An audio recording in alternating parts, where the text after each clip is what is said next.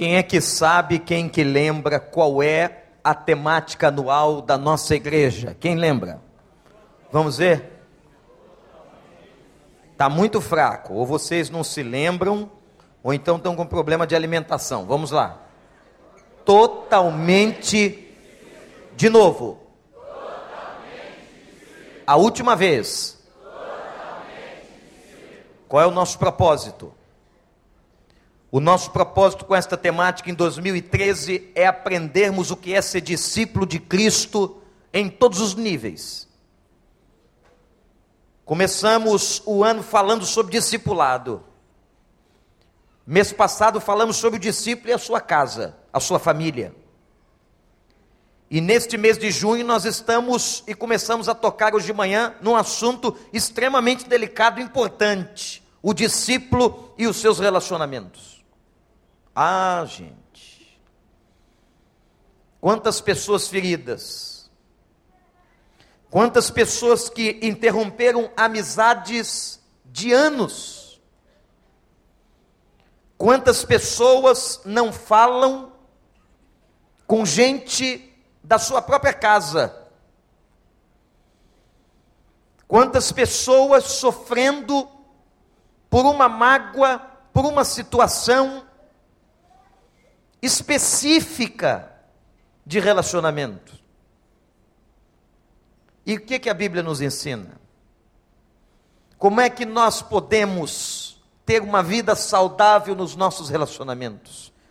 É o que a gente quer aprender e é o que a gente quer ensinar.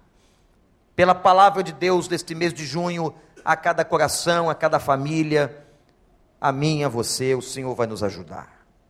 Abra sua Bíblia no Evangelho de Marcos, capítulo 2. Um texto maravilhoso, uma história linda que se deu na aldeia de Naum. A palavra cafar significa aldeia. A história de um paralítico que morava em Cafarnaum. Dias depois, tendo Jesus estar entrado novamente em Cafarnaum, o povo ouviu falar que ele estava em casa.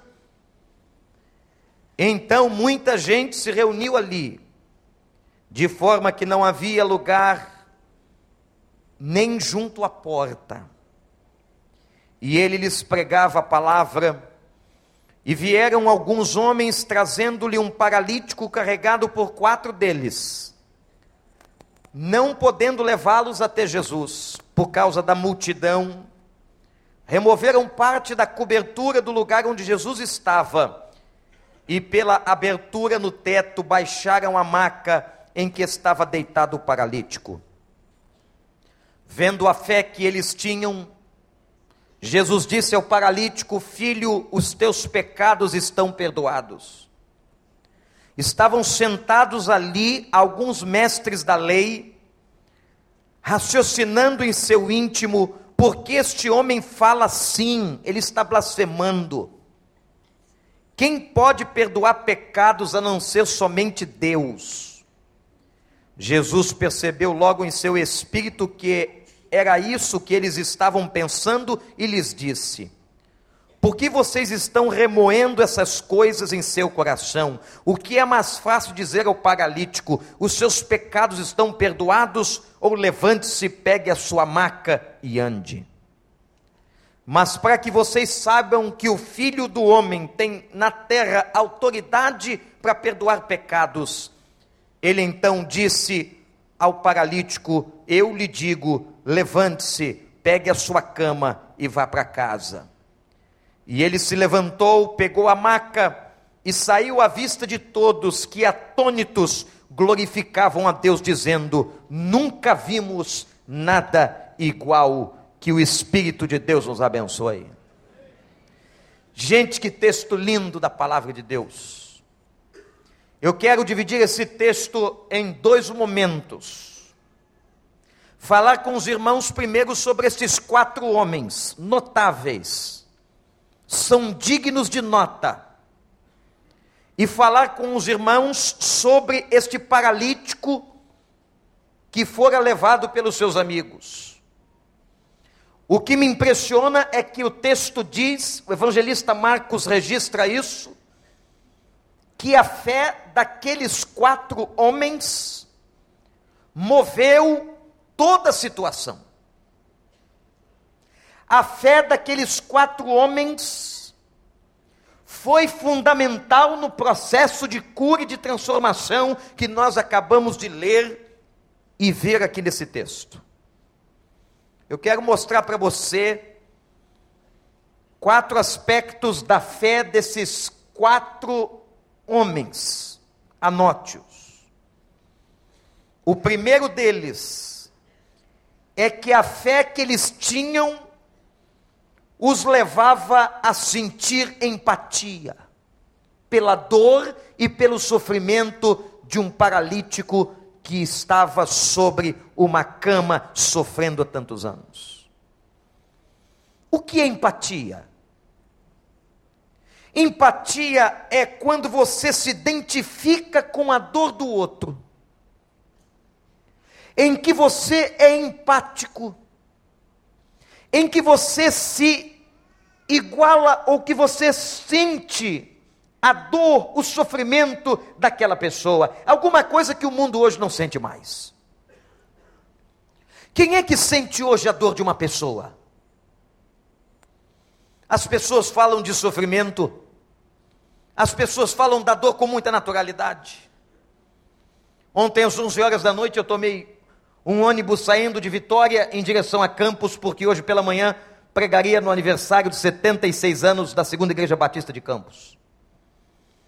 Quando chegamos na estrada, era um trajeto de quatro horas, havia um acidente. Um homem que estava no volante do ônibus desceu e foi tomar informações com um caminhoneiro que lhe disse: Estamos parados na estrada há mais de três horas, desde nove horas da noite, porque houve um grave acidente na estrada. Interessante como foi a reação das pessoas que estavam ali com muita naturalidade, é só mais um acidente, é só mais algumas pessoas que estão mortas, é só mais um efeito da imprudência humana, é só mais um efeito das estradas insatisfatórias desse país, é só mais um efeito da irresponsabilidade de autoridades.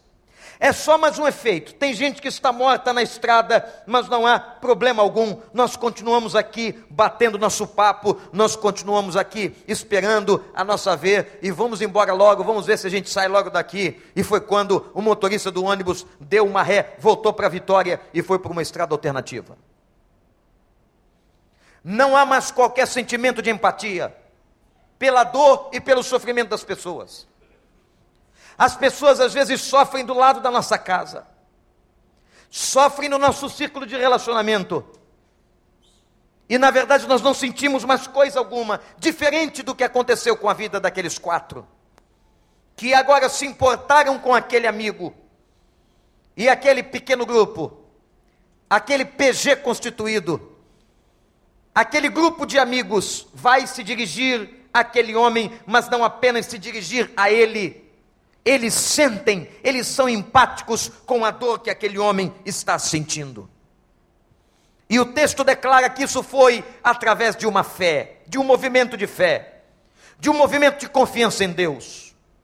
Eu quero dizer a você que a fé que nós temos, a fé bíblica, não essa fé que muitas vezes o mundo prega, uma fé em deuses falsos, uma fé em mentiras, mas uma verdadeira fé em Deus nos leva a termos no coração um sentimento de empatia. É impossível uma pessoa que crê em Jesus Cristo, uma pessoa que tem fé em Deus, não ser empática, não sentir a dor que o outro está sentindo, não se comover, não sentir o seu coração pulsar quando vê uma pessoa chorando de sofrimento.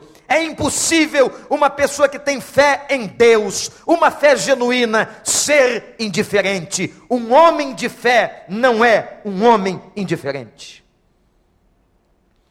Segundo movimento que a fé desses quatro pôde proporcionar foi que a fé gerou uma ação.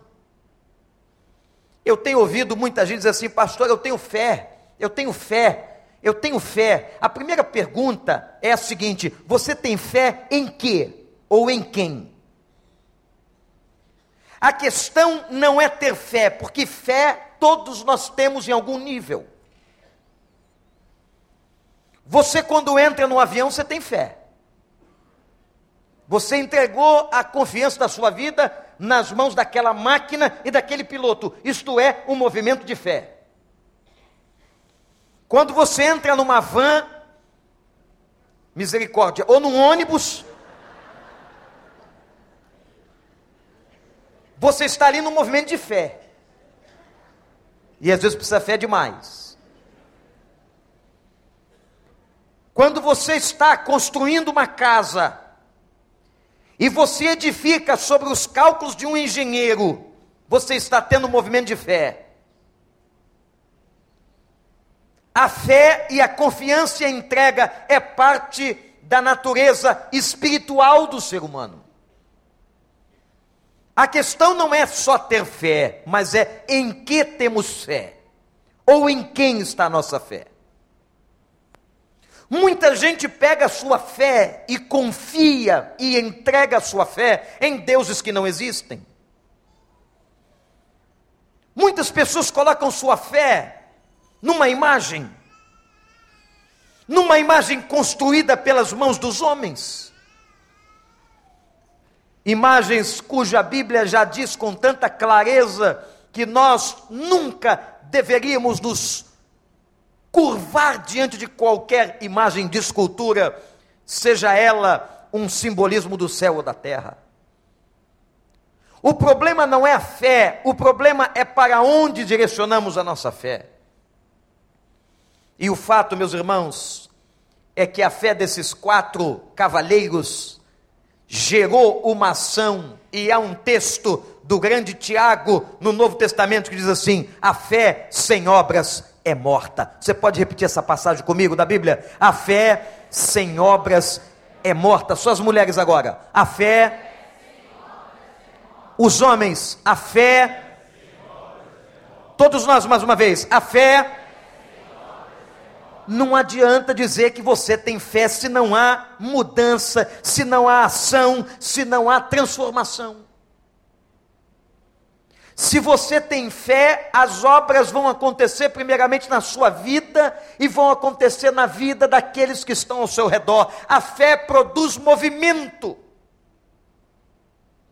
A fé não é algo estático, não é algo onde você apenas contempla, onde você apenas declara, onde você apenas levanta suas mãos numa igreja. Não, a fé nos leva a movimentos de transformação. Aqueles quatro homens tiveram uma ideia, pegaram o paralítico, colocaram numa maca móvel e levaram o homem até uma casa. Então você está anotando aí Primeiro, a fé daqueles homens foi uma fé empática, primeiro lugar. Segundo, a fé daqueles quatro homens foi uma fé que gerou ação. Terceiro, a fé daqueles quatro homens venceu obstáculos. Ah, meus irmãos, quanta gente que diz que tem fé. Ah, mas tem uma fé tão grande quando de repente vem o problema, vem a provação, vem a crise, vem a luta, vem a enfermidade, vem a falta de dinheiro, vem o desemprego e a fé desaparece. E é nesta hora que Jesus pergunta para nós assim: onde está a tua fé? Onde está a tua confiança? No momento da grande tempestade no mar da Galileia, em que Jesus dormia no barco, os discípulos começaram a se apavorar. Mas quem é que vai acordar o homem? Quem é aqui que vai dizer a ele que nós estamos com medo? A tempestade comia solta e eles ali, naquele momento, até que um deles teve coragem e disse: Mestre, mestre, nós estamos perecendo. Quando Jesus vê aquilo, pergunta para eles: Onde está a fé de vocês? E vocês já leram onde é que está esse texto? Esse texto da palavra de Deus está exatamente depois do sermão da montanha, depois de terem ouvido pregação, depois de terem ouvido a palavra, devem ter saído como valentes fortes do Monte das Oliveiras. Ah, que sermão! Ah, que pregação eu ouvi! Ah, que coisa linda! Que doutrina maravilhosa! Mas na hora de praticar a fé, eles começaram a naufragar com aquela tempestade. É assim na vida da gente. Você vem à igreja, você ouve a palavra, o pastor lhe dá o texto, Deus fala ao seu coração, você ouve um grande, uma grande mensagem, um grande sermão, seja de qual for o pastor, e você vai para casa. Mas quando chega em casa, você encontra uma crise, você encontra um problema, o telefone toca, uma notícia ruim vem, e aonde está a tua fé? Quando chegaram na casa que eles levaram o paralítico, havia um obstáculo. O obstáculo é que a casa estava cheia de gente. Parece que era uma casa boa. O texto diz que havia uma escadaria. Eles então têm uma ideia genial, movidos por aquela fé. Nós vamos vencer este obstáculo. Nós vamos descer a maca deste homem pelo telhado nós vamos tirar as telhas, o que está no forro da casa, e nós vamos descer. Nada vai nos impedir, nenhum obstáculo vai nos vencer. E eles desceram o homem até a presença de Jesus. Eu quero dizer a você nessa noite: eu não sei qual é o obstáculo que está hoje diante da tua vida, qual é a luta que você está enfrentando, mas eu quero dizer a você, em nome do Senhor dos Exércitos, vai em frente. Vai em frente com fé no Senhor. Confie no Senhor. As coisas vão te impedir ou tentar te impedir de ir à presença do Senhor.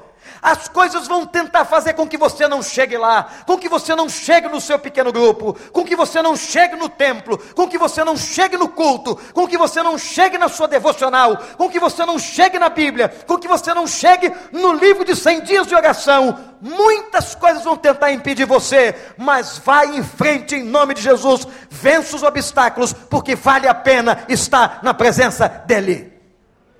Vale ou não, gente? Vale ou não? Vale a pena estar na presença dele. E não houve qualquer obstáculo que pudesse vencer, mas há uma, um quarto aspecto da fé desses quatro paralíticos que impressiona a todos nós. Vocês estão anotando aí? Qual foi o primeiro aspecto? Eles sentiram empatia. Segundo aspecto, a fé deles gerou uma ação. Terceiro, eles venceram obstáculos. E o quarto aspecto, a fé desses homens a fé desses homens estava centrada, atenção, igreja, estava centrada em quem devia estar: Jesus. O alvo deles era Jesus, a fé deles direcionada a Jesus a confiança em Jesus, o amor a Jesus, a certeza de que Jesus poderia fazer, não se intimidaram. Podiam ter dito: ah, gente, vamos voltar outro dia, a casa está cheia, está cheia de gente, o Senhor está lá preocupado com outras coisas, Ele está pregando um sermão para muitas pessoas, como é que nós vamos incomodá-lo, chegando com este paralítico? Vamos voltar para casa, vamos deixar para depois? Não, eles confiavam em Jesus, eles confiavam no amor de Jesus, eles confiavam confiavam que Jesus iria recebê-los, eles confiavam que Jesus tinha poder para salvar e para curar a vida daquele paralítico, eles não desistiram. Eu quero fazer uma, um apelo a você agora, olha para mim. Coloque a sua fé no lugar certo, não coloque a sua fé nos homens, não coloque a sua fé nas estátuas, não coloque a sua fé nas pessoas, não coloque a sua fé no dinheiro, não coloque a sua fé em qualquer outro lugar. A nossa fé tem que ter direção certa, tem que estar colocada a nossa confiança no lugar certo, e o lugar certo da nossa confiança chama-se Jesus de Nazaré. O Senhor Jesus é a nossa confiança, o Senhor Jesus é o nosso amigo, o Senhor Jesus é aquele que pode nos ajudar, o Senhor Jesus é o que nos motiva a vencer todos os obstáculos, o Senhor Jesus é o centro da nossa vida, o Senhor Jesus é o lugar onde nós depositamos a nossa confiança e a nossa fé. Você crê nisso? Então aplauda o Senhor. É Jesus. Jesus é o centro da nossa confiança. Mas agora que vimos os movimentos de fé desses quatro, eu quero perguntar a você e a mim e a nós, por que que nós não podemos viver assim? Você que trouxe para cá nessa noite tanta mágoa. Quando você olha para esse PG aqui, isso é um PG. Eram quatro mais um, cinco, pastor Jorge. Cinco, quatro, suficiente. A gente fala tanto de pequenos grupos porque a gente sabe que hoje é a veia que Deus deu à igreja na terra. Todas as grandes igrejas no mundo e todas as denominações estão mergulhados nessa estratégia de Deus, que é a igreja hoje do século 21, divididas em células, em pequenos grupos. Você vai descobrir a beleza do que é compartilhar. Você vai descobrir a beleza de ter alguém do seu lado no momento de dor. Alguém que ministre oração na tua vida. Alguém que é empático com você, alguém que sente o teu sofrimento. Alguém que com rapidez quando você está doente, antes do pastor chegar, vai chegar aquele irmão do seu pequeno grupo. Alguém que você pode pegar o seu celular e dizer e contar a sua aflição, a sua dor. O pequeno grupo tem sido, e as células são uma bênção na vida das igrejas. Quando eu olho para esta célula do texto de Marcos 2, eu vejo uma célula de fé, uma célula de amor, uma célula empática com sofrimento, uma célula evangelística, porque estava levando o paralítico à presença do Mestre. Mas sabem por quê? Meus irmãos, nós muitas vezes não conseguimos nos agrupar, porque temos muitas mágoas no coração. Eu já ouvi gente dizer, pastor, eu já me decepcionei tanto. Eu já me decepcionei com tantos relacionamentos que eu hoje tenho medo de fazer amizades. Eu tenho medo de me aproximar de alguém, eu tenho medo de expor meu coração, eu tenho medo de abrir a minha vida. Eu quero dizer a você que isso é do diabo. Porque nós somos criados por Deus para sermos seres gregários. Nós vivemos juntos, ninguém vive só. Ninguém vive só. Você precisa de alguém, você precisa compartilhar, você precisa de um grupo. E com certeza, o lugar que menos certamente nós vamos errar é com o grupo daqueles que comungam a mesma fé que a gente.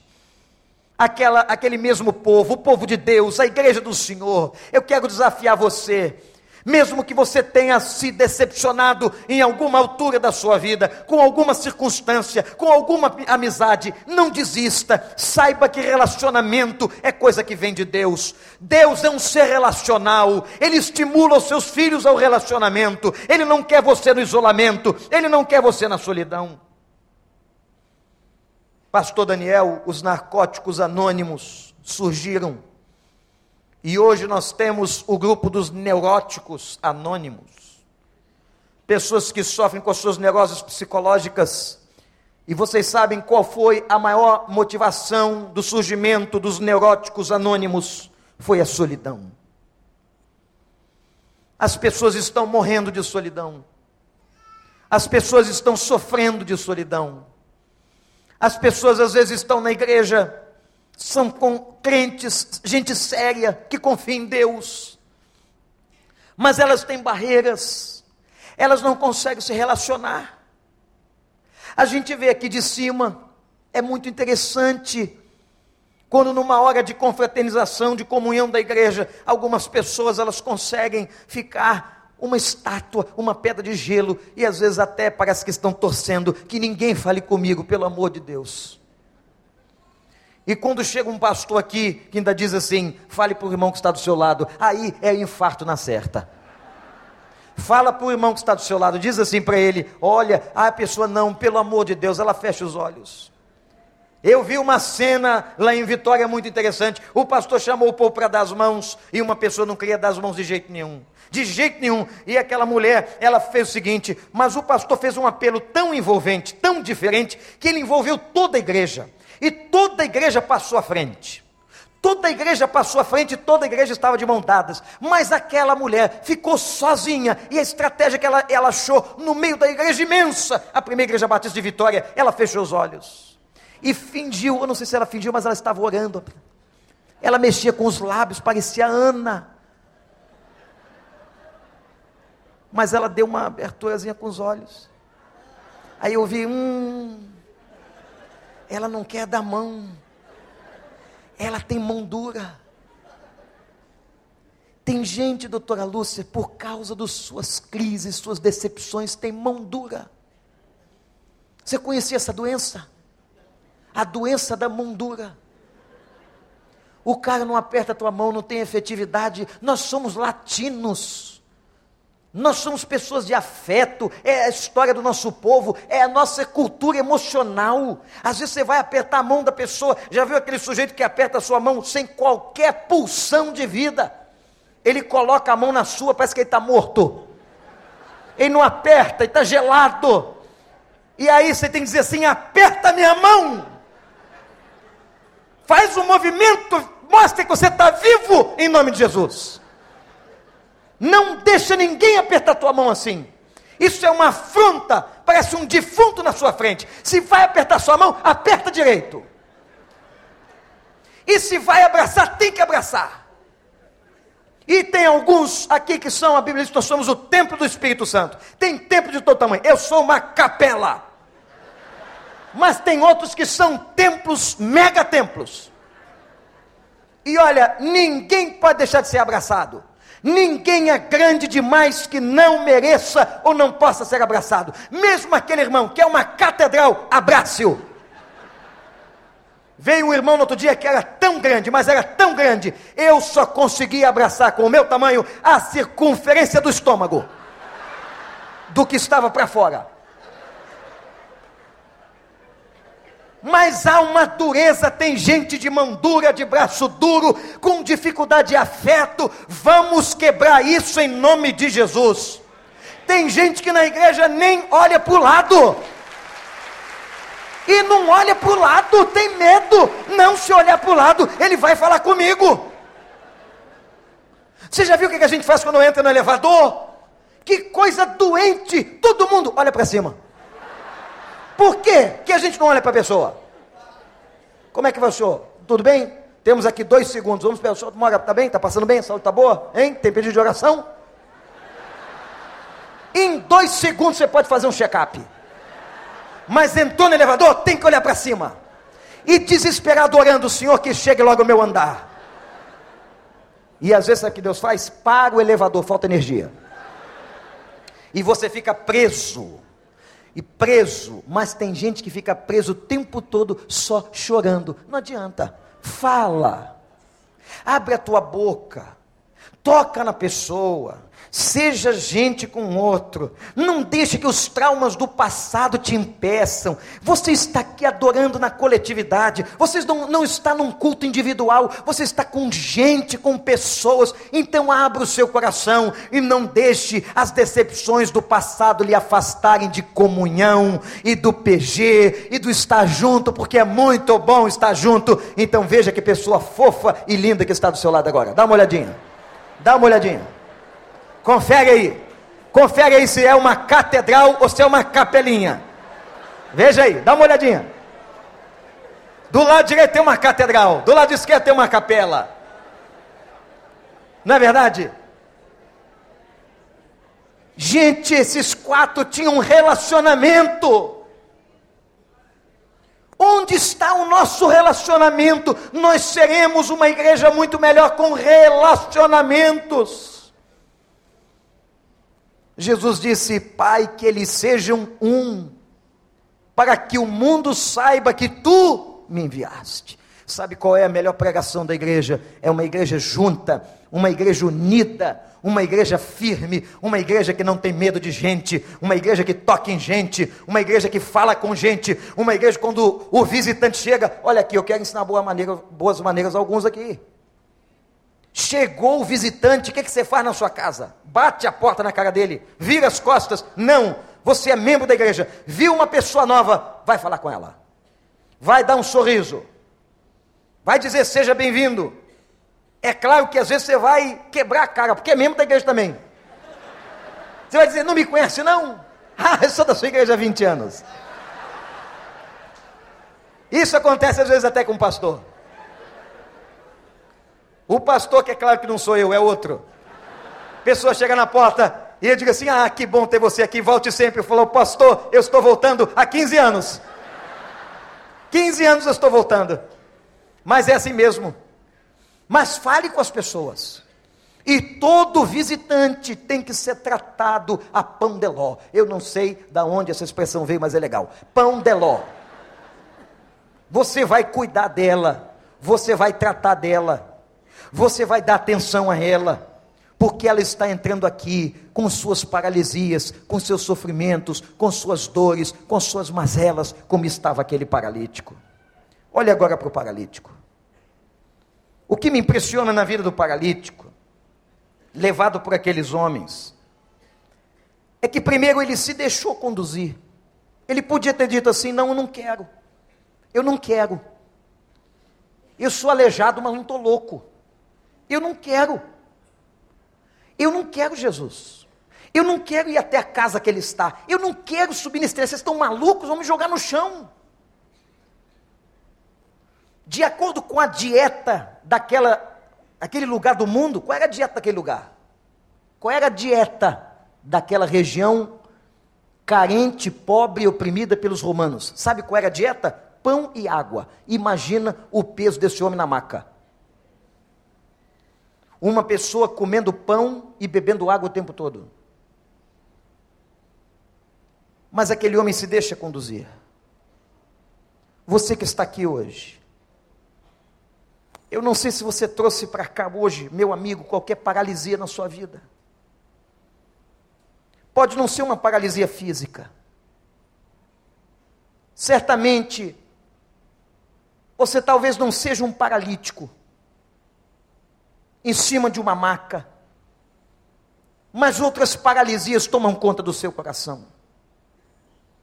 Paralisias emocionais, paralisias que causam dor e sofrimento, paralisias espirituais. Eu quero convidar você nessa noite a que você se deixe conduzir até Jesus. Que você não tenha qualquer ressentimento, que você se permita. Primeira coisa que me impressiona nesse homem é que ele permitiu. E quando ele chega descido pelo telhado na presença de Jesus, Jesus o recebe. Olhe para mim. Se você for Jesus hoje, leva a tua dor e teu sofrimento aqui porque Jesus está aqui. Ele não está aqui porque o pastor Wander está dizendo, não. Ele está aqui porque ele prometeu. Onde estiverem dois ou três reunidos no meu nome, eu vou estar presente. Nós estamos reunidos no nome de Jesus. Jesus está neste lugar. O Espírito Santo de Deus passeia neste lugar. Se você for a Ele, se você levar tuas paralisias, teus medos, esse medo que toma conta do coração, tem gente que sofre de medo. E não é só síndrome do pânico, não. É medo de tudo. É medo de abrir o diagnóstico de um exame. É medo da morte. É medo da vida. É medo do trabalho. É medo do patrão. É medo do marido. É medo da esposa. É medo dos filhos. É medo da opressão. Tem tanta gente paralisada pelo medo. Porque o medo, uma das principais características do medo é que o medo paralisa. Mas se você for até Ele, Ele vai te receber. Ele pode parar tudo o que está fazendo agora e Ele vai atender você, personalité. Ele vai atender você, Ele vai falar com você. E naquele momento, a doença daquele paralítico tinha a ver com pecado. No fundo, no fundo, toda doença humana, física, psicológica, tem a ver com pecado.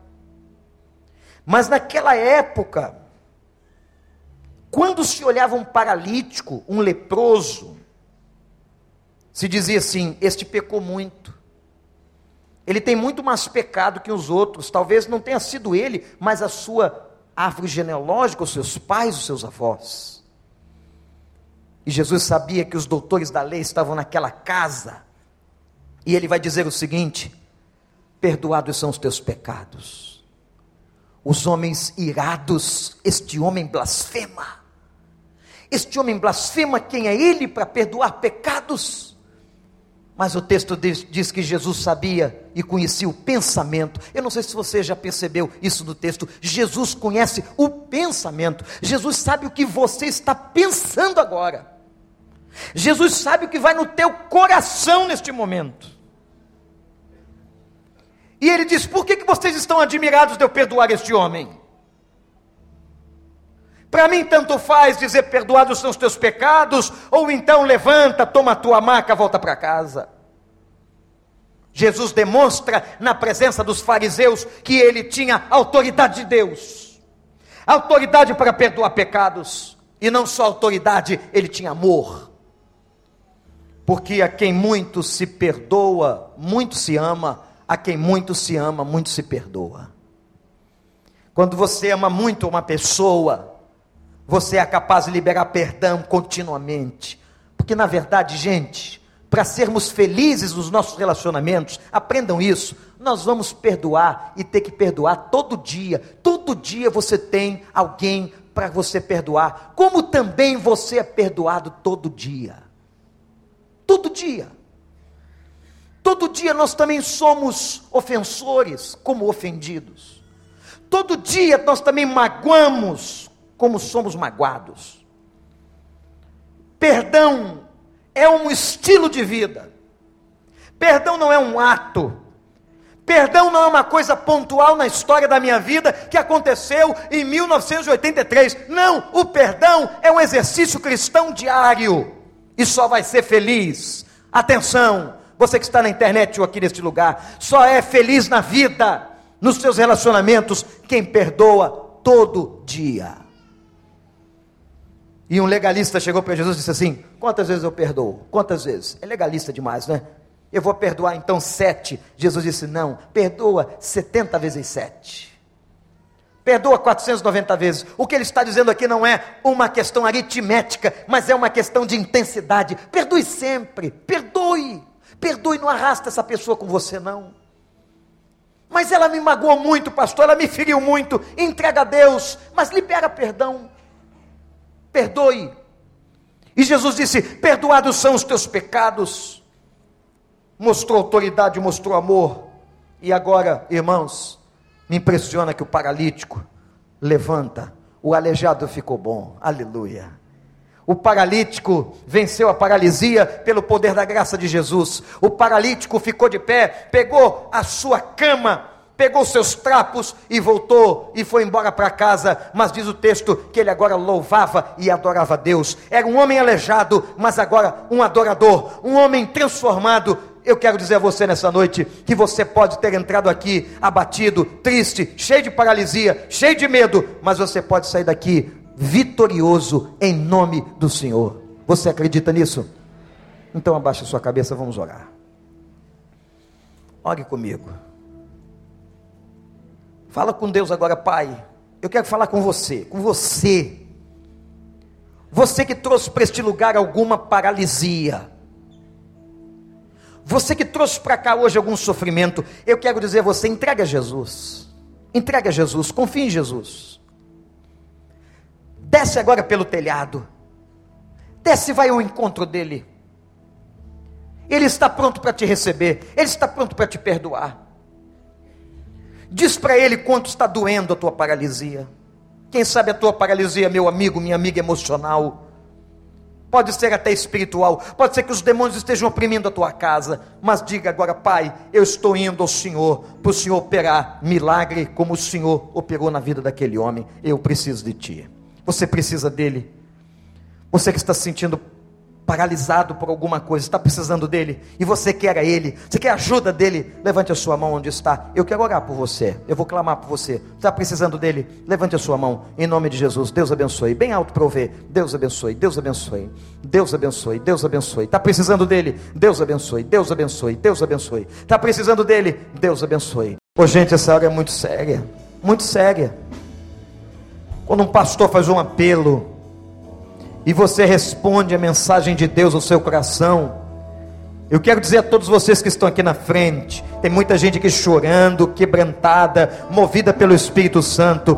Deus vai honrar você.